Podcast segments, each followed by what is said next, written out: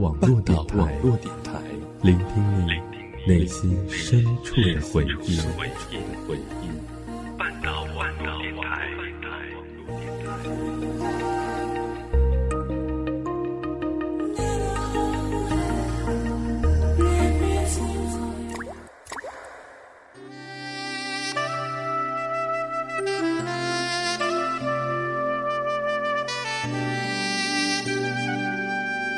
流光岁月，经典美文，欢迎走进半岛网络电台品文轩。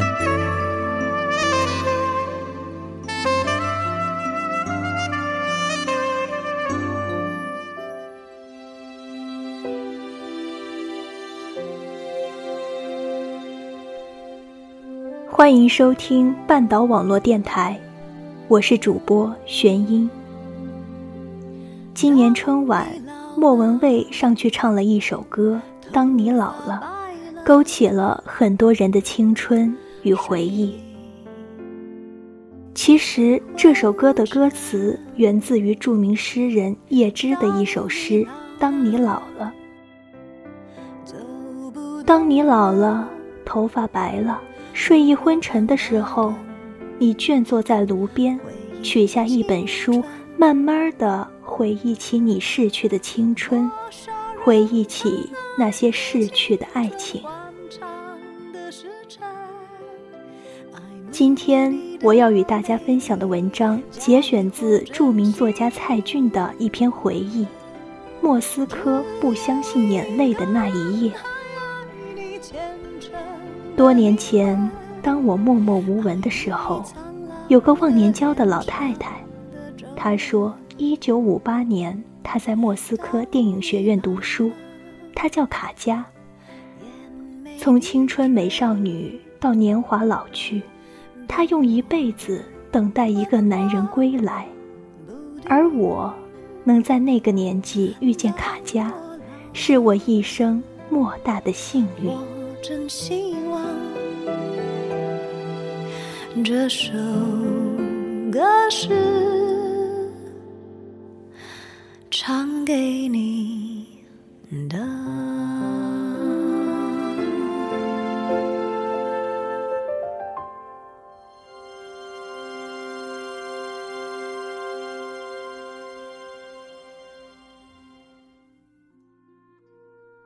有一天，还是在思南路的顶层大屋，当我为卡加胡诌穿越到一七八九年法国大革命，遇见丹东和路易十六时。听到了敲门声。平常除了我，不会有任何人来敲他的门。是我替他开门的。门外是个老头，估计有七十岁了。他报出了卡家的真实姓名，问这是他家吗？是的。太好了，你妈妈在家吗？当他摘下眼镜。我才明白，他把我当做了卡佳的儿子。不过，我妈妈可比卡佳年轻二十岁呢。是谁啊？卡佳出现在了门后。他看着他，一句都没有说。他也看着他，皱起眉头，咬着嘴唇。卡佳，令人意外。他说出这个名字。你是谁？卡佳问他。老头的眼角抽动，强忍着不在我面前失态，轻声回答：“格奥尔基。”瞬间，我明白了什么，把门口的灯都打开了，想看清楚老头的脸，发现他很像一个人。我，不是我很像他。眼前的这个老头，仿佛四十年后的我。他就是格奥尔基，一九五八年在莫斯科卡加深深喜欢过的男子，在巴黎公社发动机厂实习的中国电工。但我很紧张，慌张的躲藏到墙角，注视着卡加的表情。他看出来了吗？卡佳依旧沉默不语，盯着老头的脸盘，反反复复看了又看，就差拿出放大镜了。老头站在门口问：“卡佳，你还好吗？”卡佳不想。他接着说：“一九五八年，你离开了莫斯科，我一直很想再见到你。两年后，中苏关系恶化，他才卷铺盖回国。那时候，我们国家紧缺技术工人。”因为在苏联的发动机工厂工作过，他被调去了军工系统，在西北沙漠的深处生产第一代导弹。这是一项绝密工程，仅次于原子弹，所有人都不能与外界往来，家里也不知道他去了哪里。他也联系不到卡佳。后来他成了工程师。成为我国导弹事业的功臣，他在西北基地结婚，生了一对儿女，一直干到光荣退休。去年他的妻子过世，儿女也结婚了，他自由了。于是老头通过各种关系找到了这里。他是格奥尔基，而我是格奥尔鬼，很抱歉。我怯生生地看着卡佳，准备悄悄溜号，让他们两个人独处。毕竟已经互相寻找了四十多年，但卡佳却摇头说：“我不认识你。”他说的那么冰冷而决绝，让人望而生畏，无法抗拒。卡佳，不要这样对我，不要。老头才说了半句话，卡佳就赶他走了，大声叫喊起来：“你是个冒牌货！真正的格奥尔基在这里！”他用手指着我的鼻子：“你说什么？这个年轻人是我？请不要再来骚扰我了，不然我打电话报警。”话音未落，卡佳已强行关上了房门，而我不知道说什么。他一个人缩在沙发里，随意的翻着几本书，连眼镜都没有戴上，像是一个字都没有读进去。我走到窗边，看到楼下的老头仍然徘徊，不断抬头仰望这扇窗户。再见。我要回一九五九年的莫斯科去了。告别卡佳，我冲到思南路，看着那个四十多年后的我，我那架势像是要打人，但他并不害怕，挺直胸膛看着我。我羞涩地说：“对不起，他的记忆出了些问题。”你是谁？我是你。嗯，看到你。很亲切，真的很像我年轻的时候。我是冒牌货，你才是正版。我向你道歉。老头从兜里掏出个信封，里面装着一根女人的头发丝，说这是在一九五八年的莫斯科他最后送给他的东西。你要我拿上去再跟他说说吗？也许他会想起来的。唉。不必了，谢谢你。谢我什么？我明白了，年轻人，那个住在他心里的是四十多年前风华正茂的实习电工，是在莫斯科河冰面上跟苏联人打架的年轻的中国人，而不是现在快要七十岁的老头子。那时的我和现在的我，对于他来说，早已是两个完全不同的人。而我和他，唯一共同拥有的，只有记忆。是啊，他和他都有记忆，但是我没有，或者说，我没有他最美的时光的记忆。老头离开了，我想，他再也没有回来过。这年十二月，我的工作调动了，因为写作引起领导关注，我被调离基层的邮政局，来到四川北路的邮政总局，在机关里编写邮政史和企业年鉴。对于卡佳来说，来自一九五九年的莫斯科的格奥尔基，突然在时间隧道中消失了。隔了半年，进入盛夏时节，漫长的非典灾难消退，我才再去看望他。我会直截了当告诉他，我不是他的格奥尔基。但家里没有人。我到处找他都没有消息，邻居说他失踪三天了，许多老年人就是这样走失的。我有个表哥叫叶潇，是个很厉害的警官，通过他的帮忙，我查到卡佳的身份证被人使用过，购买了上海飞兰州的机票，刚入住当地一家宾馆。难道有人盗窃了他的身份证，还是？更可怕的是，叶宵帮我询问兰州警方，确认入住宾馆的就是老太太本人。我打电话到宾馆房间，恰好他接起电话，告诉我他死了。谁？格奥尔基。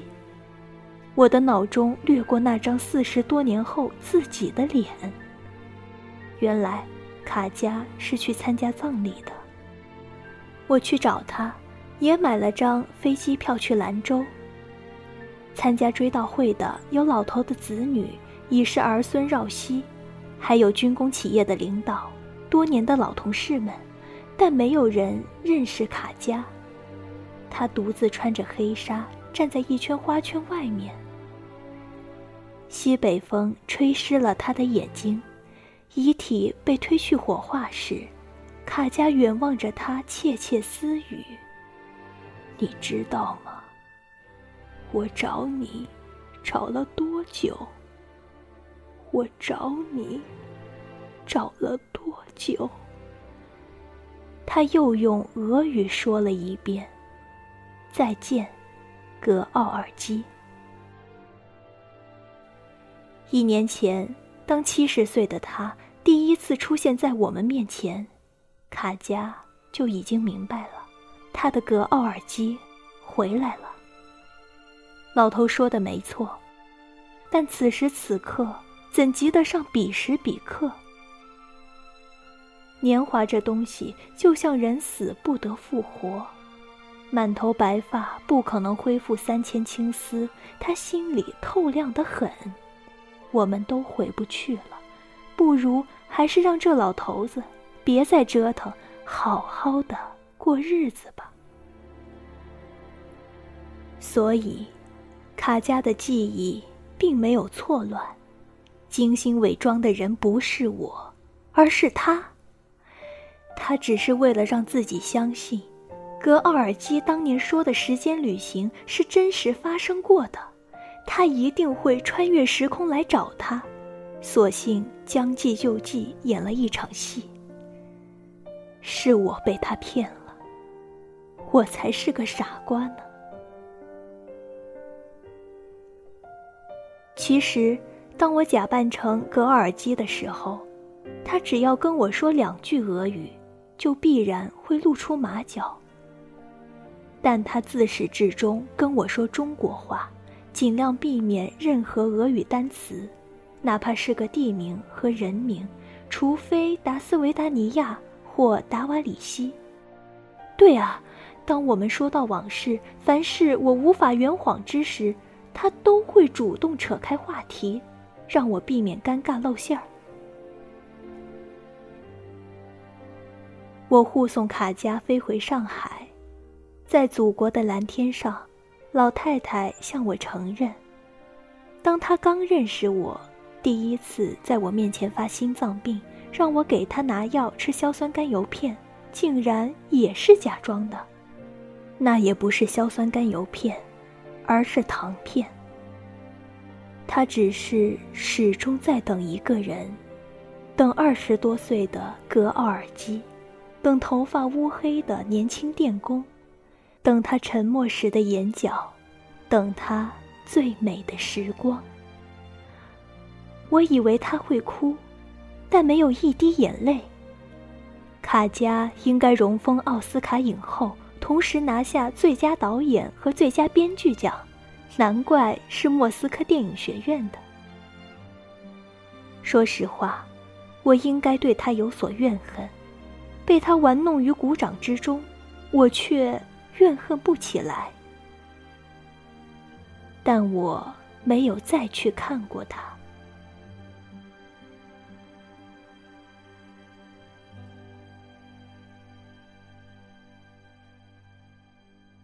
时间。就像翻书一样快啊！刷刷刷过去十多年，我早就从邮政系统辞职，自己开了家文化公司。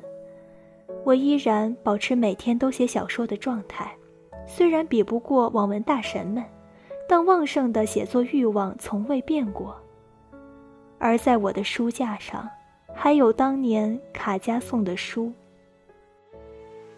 唯一小小的遗憾是。我还没有去过莫斯科，尽管我的书在那里翻译出版过。如果我有机会去莫斯科，我会去一个地址，卡佳的明信片里所写的，每个星期都要投递到那里。收件人的名字叫格奥尔基。二零一四年初秋的一夜，乌鲁木齐的地下通道。听完流浪歌手的吉他弹唱，我忽然很想给一个人打电话。但我没打通他家的电话，或许是搬家了，换号了，还是那栋老洋房被拆迁了。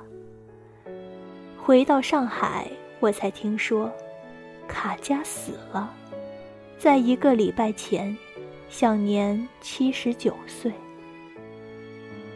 我回来晚了，没能送他最后一程，已被火葬场烧了。整理遗物过程中，我发现一个白色信封，上面写着我的名字。打开，只有一根头发，银白色细细的长发。这是他最后的希望。如果我还能找到一九五八年以前的他的话。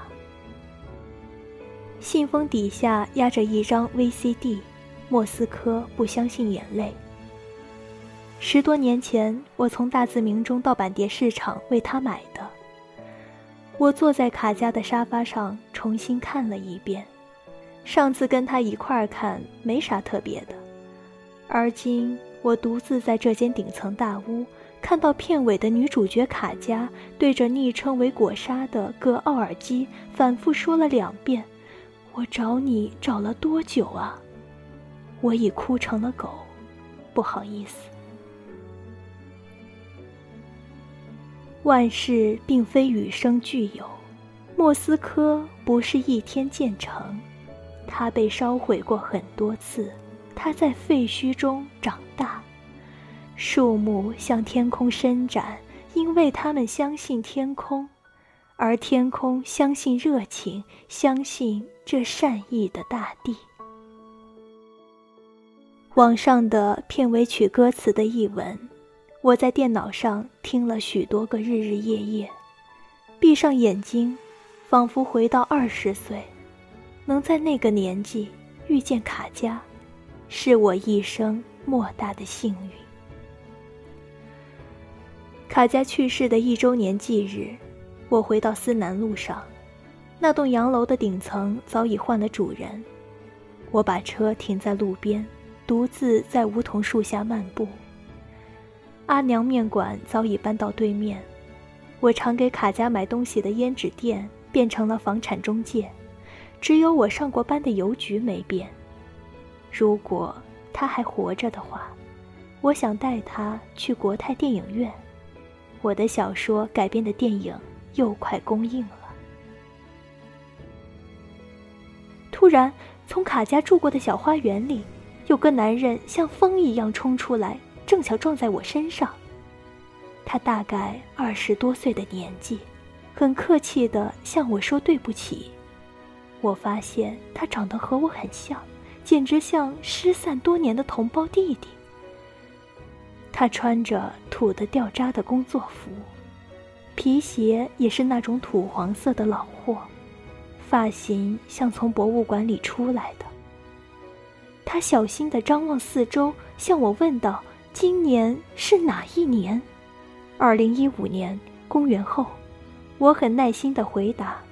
他掐着手指算了算，嘴里念念有词。糟糕，时间又算错了。这么说来，他已经八十岁了。我问他：“你找谁？请问你住在这里吗？是否认得一个女？是老太太，她叫……”